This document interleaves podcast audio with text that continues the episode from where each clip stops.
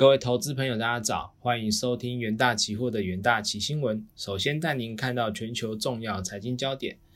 呃，周五，中国央行宣布加密货币相关交易皆属违法，区块链概念股齐挫，科技股承压，Nike 大跌。但联准会即将到来的缩减购债，推动华尔街在通膨交易、银行、能源等周期性股票支撑下，标普收涨零点一五趴，连续三个交易日收红。那上周道琼上上涨零点六趴，标普上涨零点五趴，纳指上涨零点零二趴。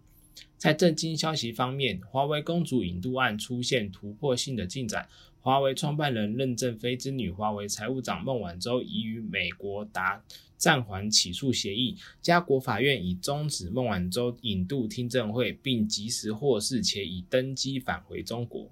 币圈迎来一大打重击。中国央行宣布，所有加密货币相关交易均为非法金融活动。比特币等加密货币应声暴跌。周五，区块链概念股普跌。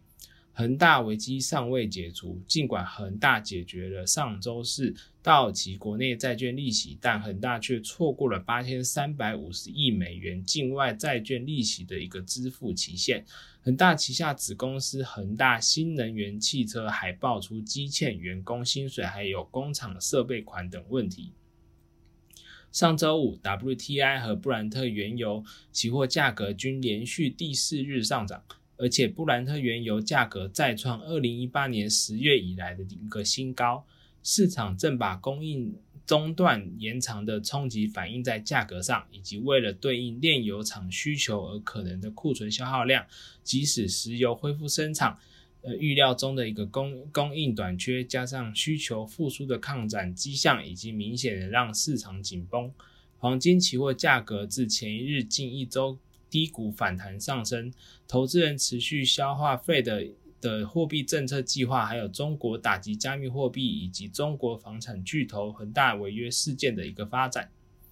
在国际新闻部分，华为财务长孟晚舟周五在加拿大当庭释放，搭上飞机前往中国深圳。大约同一时间，北京当局也释放了两名遭囚禁约三年的加拿大公民，两人搭机正在返国途中。加拿大和中国之间的外交因此获得一个缓解。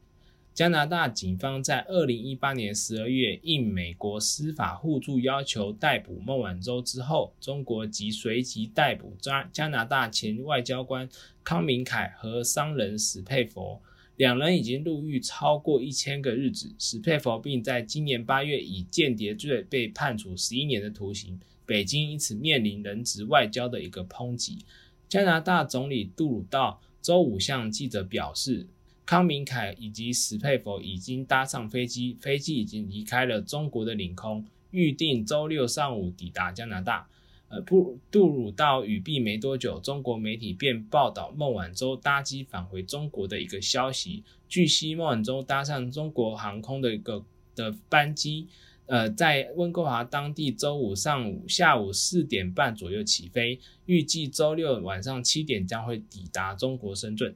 中国称坚称逮捕康明凯以及史佩佛无关孟晚舟的一个呃诉讼，但杜鲁道政府多次指控中国采取敌对外交政策。下一则国际新闻：中国恒大美元债的持有人未能按期收到利息款项。公司截至目前的沉默增加了一个不确定性，这可能再次造成中资地产板块承压。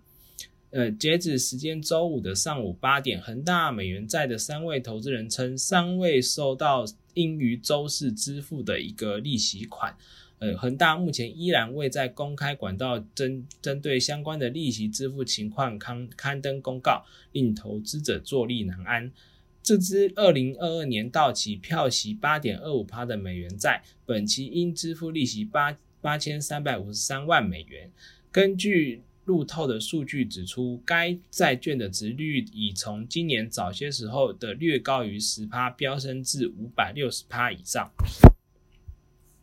即使周四没有付款，公司也不会在技术上违约，除非他没有在三十天的宽限期内付款。恒大地产集团周四还需付息的境内人民币债券利息，以以以场外方式协商解决。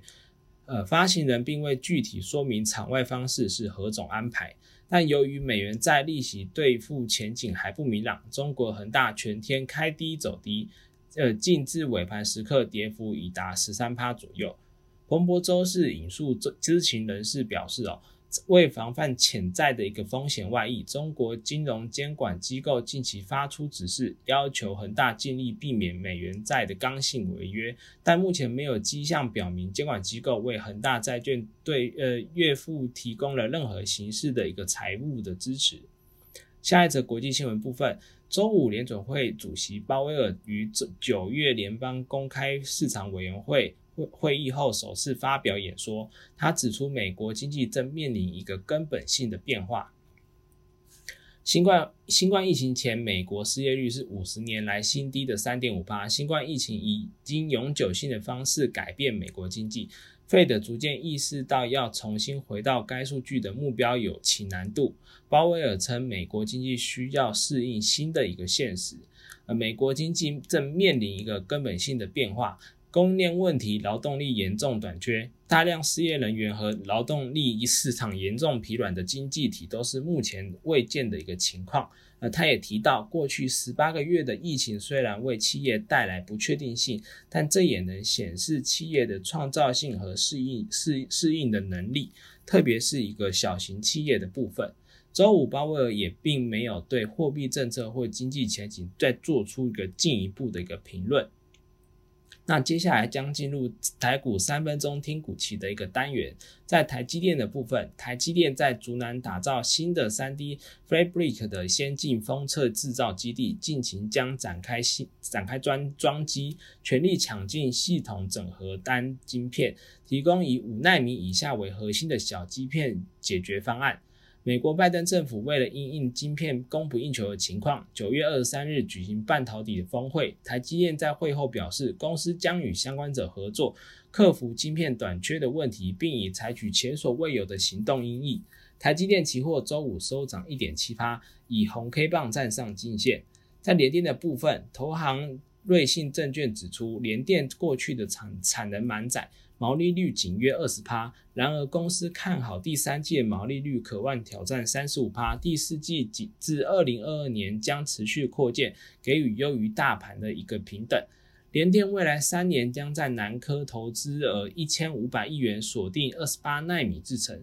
随着 Fab。十二 A 产能逐步增加，以及台积电日前调整调整成熟制成的一个代工价格，有利联电维维持成呃获利的一个成长。联电期货周五上涨二点六八，攻克十日均线。那在台塑的部分，台塑第四季将进入传统的旺季，税休天数相较第三季减少。美国上月底遭逢爱达飓风袭击，目前产能尚未完全恢复。预计今年底之前，美国塑化产品出口量将大幅减少。台塑主要产品 PVC、EVA、AN、易碱等报价与利差渴望维持高档。主要转投资台塑化，除近期受惠于油价上扬外，乙烯亦连续第四周的上涨，获利持续看俏。研究团队认为。油价进行表现强势，台塑第四季本业以及业外获利皆可期待。周五油价上涨三点四趴，写下一个波段的新高。投资人都可以留意相关的股期标的哦。以上就是今天的元大旗新闻，谢谢各位收听，我们明天再见。